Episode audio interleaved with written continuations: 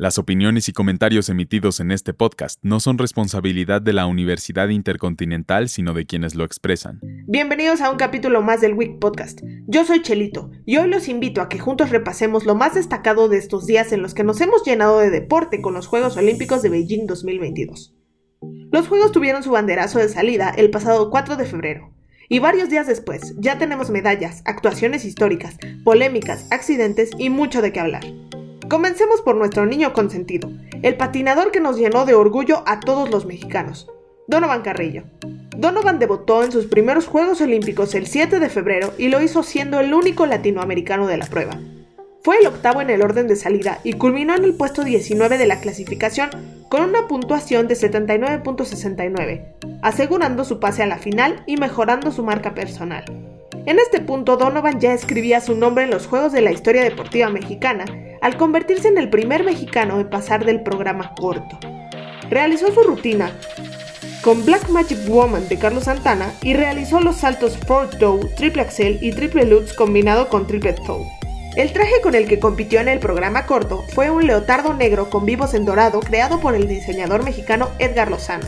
Bastante llamativo el traje, pues tenía 17.000 piedras Swarovski, todas colocadas a mano.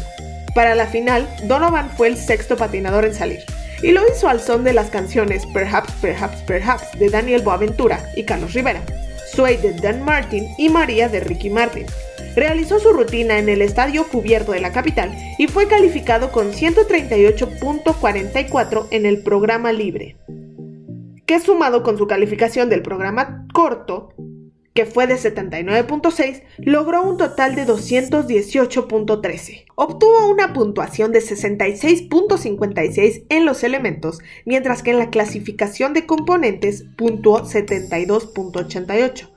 Y se le restó un punto debido a una caída. De esta manera, nuestro patinador estrella firmó la mejor participación no solo de un mexicano en esta disciplina, sino también de un latinoamericano. Por otro lado, la México-estadounidense Sarah Shepler debutó en los Juegos Olímpicos de Beijing 2022, quedando en la posición 47 de 82 participantes en el slalom gigante, y concluyó su participación en esta categoría el pasado domingo, tras quedar en el lugar 37 de la final del slalom gigante. Además, fue la segunda latinoamericana mejor posicionada de la competencia, pero lo mejor para ella fue que con su participación se convirtió en la primera mujer esquiadora en participar en seis ediciones de la justa invernal. Jonathan Soto, el esquiador de fondo, compitió este viernes por la madrugada en los 15 kilómetros estilo clásico. Y nuestro cuarto participante, el esquiador alpino Rodolfo Dixon, que está viviendo sus segundos Juegos Olímpicos, competirá el sábado en las dos tandas de slalom giga. Así cerramos con nuestra delegación. Pero ahora platiquemos de lo más destacado en general al momento. El medallero se encuentra de la siguiente manera. Alemania se encuentra a la cabeza con un total de 8 medallas, 5 de oro y 3 de plata. Lo sigue Noruega, especialistas del deporte invernal con 10 medallas, 4 de oro, 2 de plata y 4 de bronce.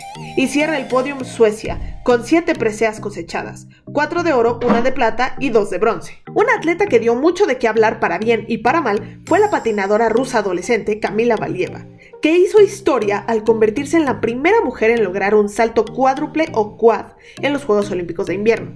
Esta chica de 15 años consiguió dos quads en el evento por equipos cuando el Comité Olímpico Ruso aseguró el oro por delante de Estados Unidos, que se quedó con la plata, y Japón con el bronce. Valieva ejecutó un quad slalom que implica cuatro rotaciones completas en el aire, mientras que interpretaba el bolero de Ravel en el programa libre. Luego pasó a aterrizar un quad two loop y un triple axel en la misma rutina, aunque se cayó en su segundo intento de quad two loop. Todo estaba listo para que la coronación de Camila fuera excelente, pero el Comité Olímpico Internacional y la Unión Internacional de Patinaje confirmaron que la premiación de la prueba por equipos de patinaje artístico de los Juegos Olímpicos fue retrasada por un posible dopaje en el conjunto ruso y de acuerdo al medio especializado Inside the Games, Camila Valieva habría sido la integrante que dio positivo a una sustancia ilegal. Y es importante recalcar que la situación de Camila es mucho más complicada, ya que bajo el Código de Antidopaje Mundial es una persona protegida, lo que significa que no ha cumplido 16 años al momento de violar una regla de antidopaje. Al momento no se han dado explicaciones, pero si se demuestra la ilegalidad, Camila podría perder todo lo que ha ganado. Con relación al COVID-19, la última actualización que han dado las autoridades chinas indica que el Comité Olímpico de Beijing identificó seis nuevos casos de COVID-19 entre el personal relacionado con los Juegos Olímpicos este lunes. Desde que comenzó el sistema oficial de circuito cerrado el 23 de enero, alrededor de 393 miembros del personal relacionado con los Juegos Olímpicos dieron positivo a COVID-19, y 159 de estos casos involucraron a atletas o funcionarios de equipo. Los invito a seguir pendientes del desarrollo de la justa olímpica invernal, pues aún queda mucho por delante, muchas medallas que ver y muchas actuaciones que sin duda serán históricas. Muchas gracias por escuchar este capítulo. Les recordamos que esto es un proyecto institucional de la Universidad Intercontinental por parte de la Licenciatura en Comunicación Digital.